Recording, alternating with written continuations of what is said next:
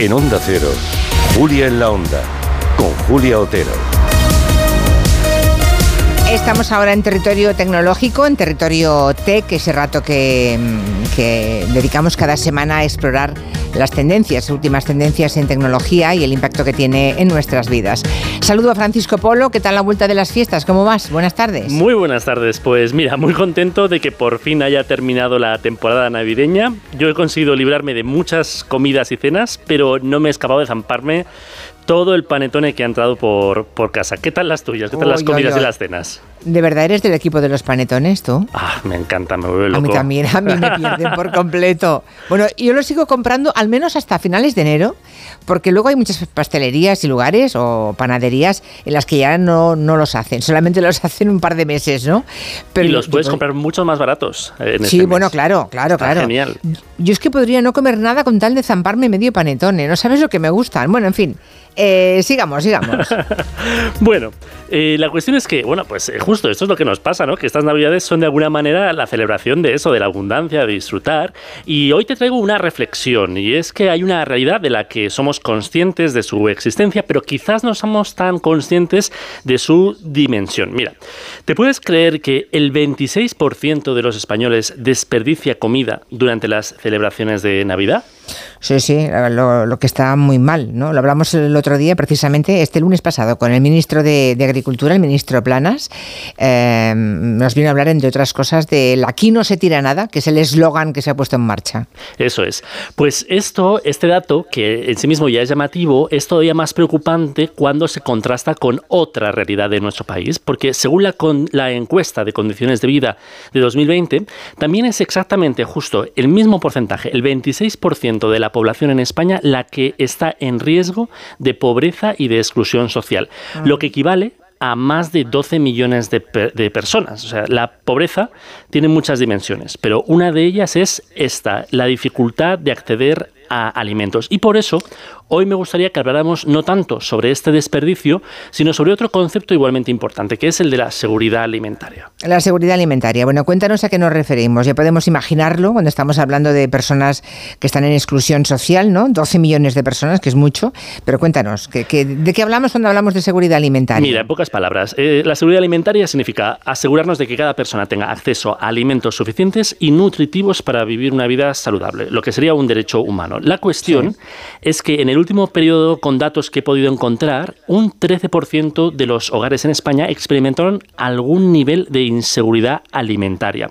Esto equivale a casi 2,5 millones de hogares o aproximadamente a 6,2 millones de personas. Es decir, gente que no tiene asegurada la alimentación diaria, vamos. Eso es, gente que eh, piensa que no puede llenar la despensa, que ha pasado un momento, eh, que ha pasado hambre en algún momento del año y no ha podido eh, comer. Y estos datos lo que reflejan es que estamos hablando de un problema estructural en nuestro país, un problema que es realmente muy, muy importante que son lo que ponen las cosas, ¿no? Estos números que, damos, hablamos de 6,2 mm, millones de personas en España solamente, ¿no? Bueno, pues aquí entran que digamos que tienen dificultades para tomar los alimentos que necesitaría cualquier persona, sea de la edad que sea y los niños especialmente eh, en el último año. Claro, aquí entran los mecanismos de ayuda. Eh, todos sabemos que hay vías para, ayudar a estas personas o a mitigar la situación. Por ejemplo, los bancos de alimentos, hablamos con el ministro de este asunto también, los bancos de alimentos, los comedores sociales, todo esto eh, juega un papel, aunque no, en fin, los que no tenemos problemas para alimentarnos, no somos conscientes de el papel tan importante que pueden jugar tanto los bancos de alimentos como los comedores sociales. Eso es, juegan un papel vital. Eh, mira, en 2022 la Federación Española de Bancos de Alimentos, FESVAL, atendió a uno 1.246.000 personas en España, un dato que refleja la magnitud de esta necesidad. Ahora bien, mira, lo que a mí me ha llamado la atención es que este número de 1,2 millones de personas está muy por debajo de los 6 millones que tienen necesidad de estos servicios.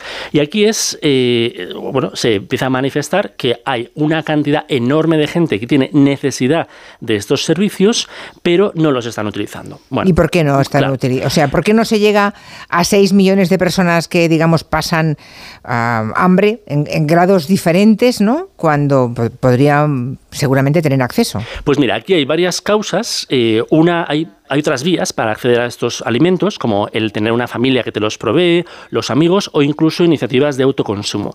Pero hay una, que es la que traigo a la sección de hoy, en Territorio Tech, que es la que me gustaría poner de relieve. Y es que alrededor de estos mecanismos, desafortunadamente, se ha generado algo que estigmatiza y que incluso genera vergüenza a algunas de las personas que tienen que utilizarlos. Y son las llamadas colas del hambre.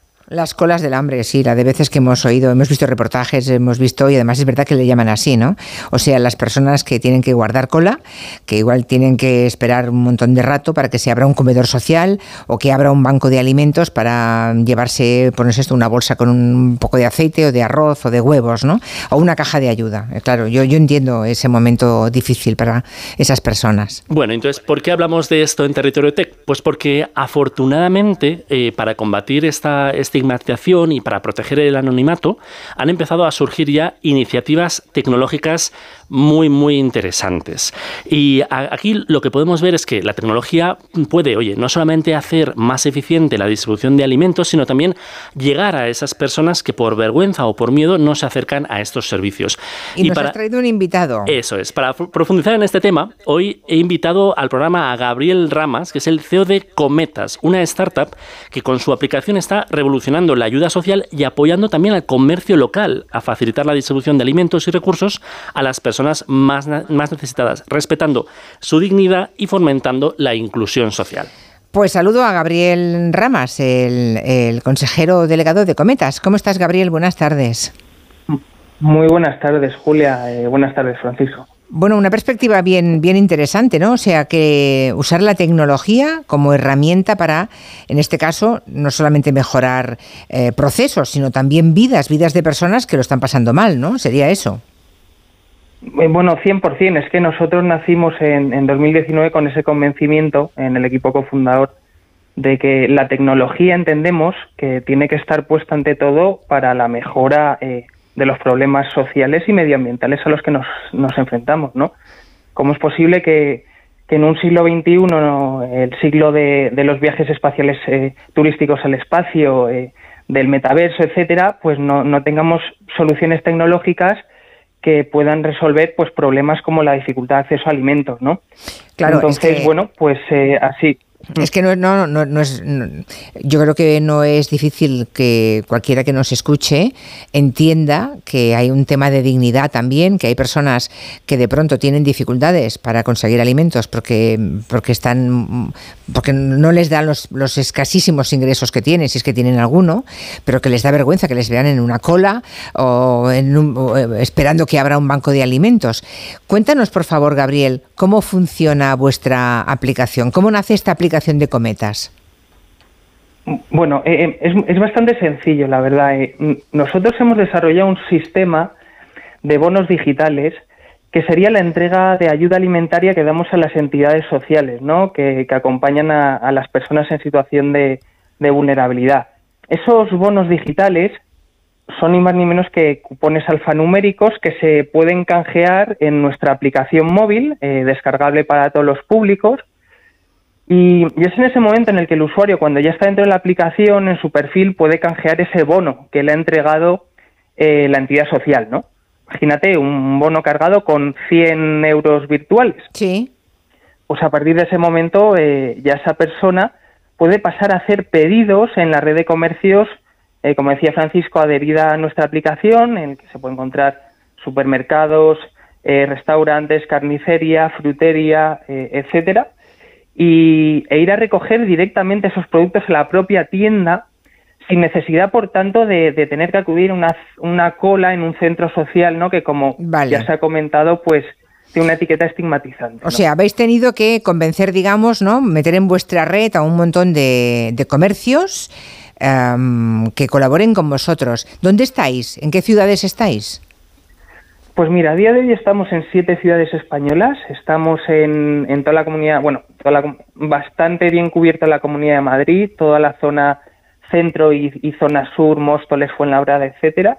Luego estamos en, en Zaragoza, en todo el País Vasco y de manera más puntual en Logroño y en Santiago de Compostela. Vale, o sea que os queda todavía muchísimo territorio, ¿no? Por conquistar. Es decir, eh, bueno, si entre los oyentes tenemos algún propietario de algún comercio de alimentación, ¿no? Sea carnicería, frutería, eh, lo que sea, eh, pueden recibir una llamada vuestra, ¿no? En algún momento y entonces cómo les convencéis, es decir, el negocio cómo entra a formar parte de vuestro grupo. Bueno, o decir que el propio comercio también nos puede contactar vía cometas con ¿Sí? Ahí tiene un formulario en el que pues mete sus datos y efectivamente pues nosotros le contactamos, ¿no? Eh, ¿Cómo convencemos a un comercio? Pues de una, de una manera tremendamente eh, lógica y sencilla.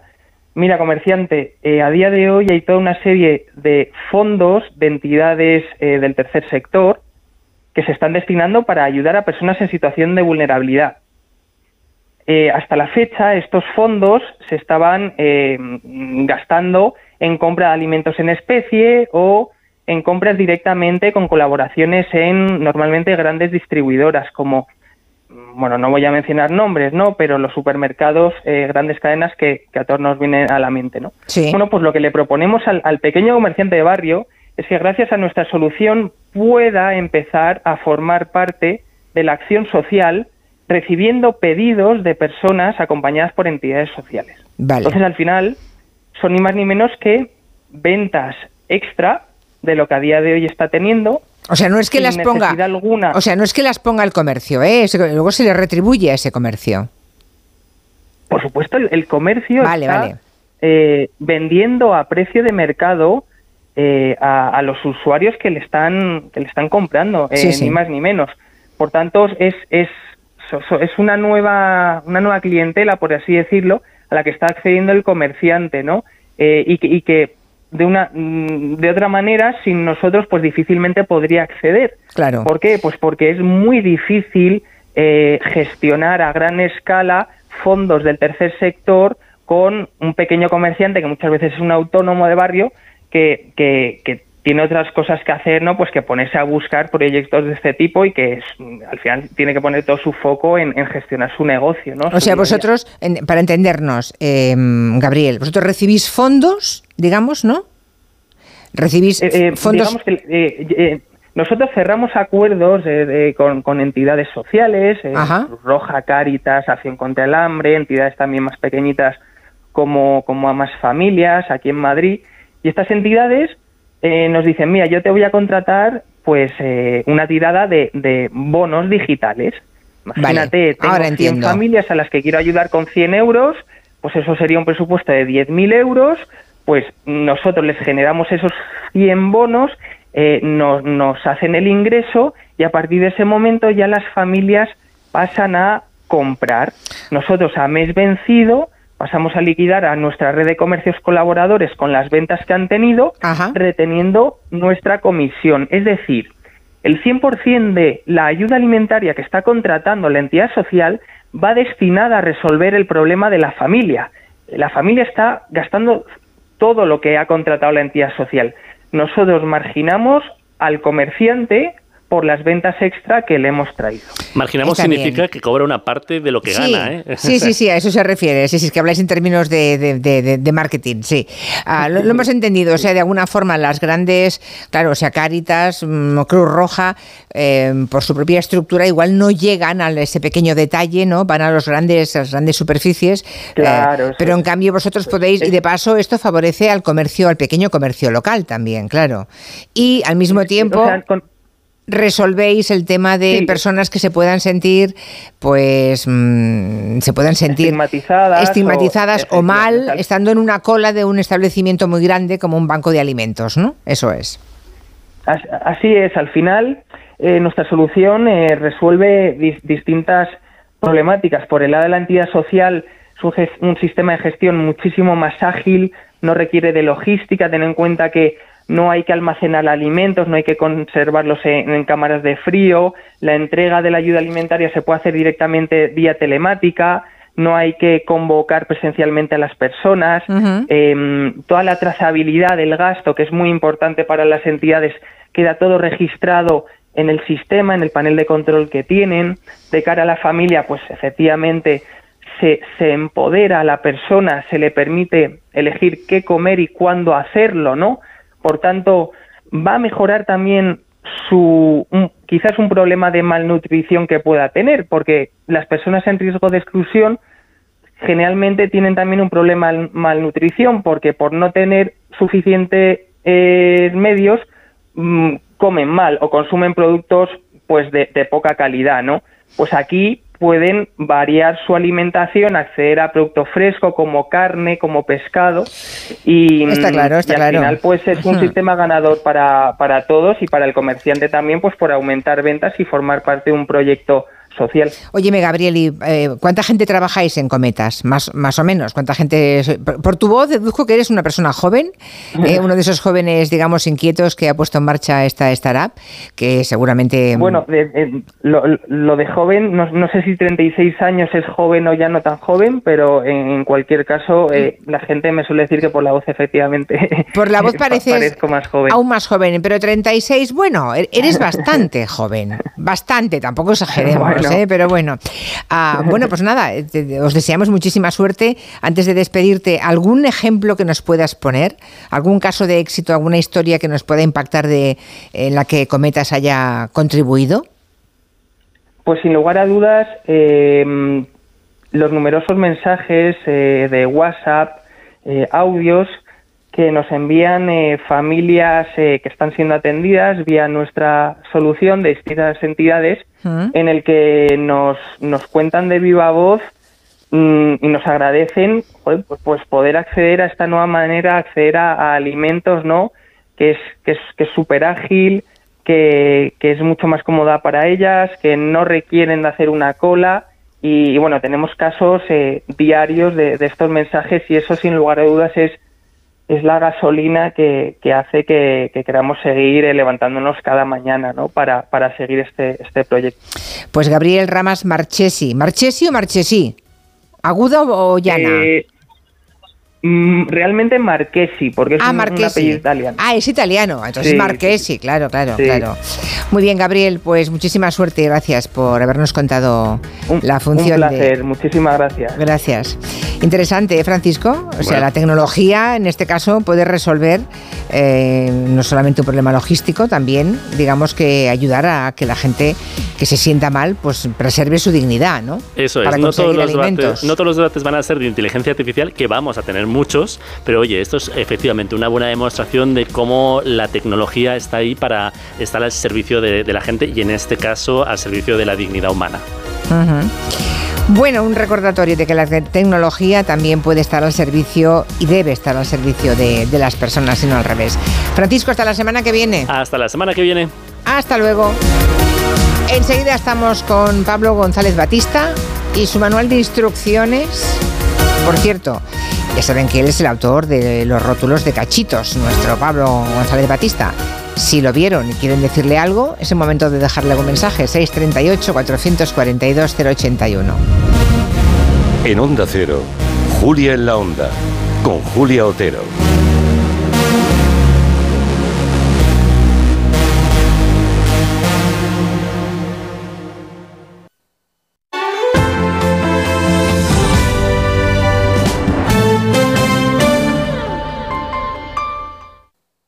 La función va a comenzar. Prepárense para una velada de risa, emoción y puro teatro. Burro. Soy Carlos Hipólito y les invito a un viaje inolvidable a lomos de un asno milenario.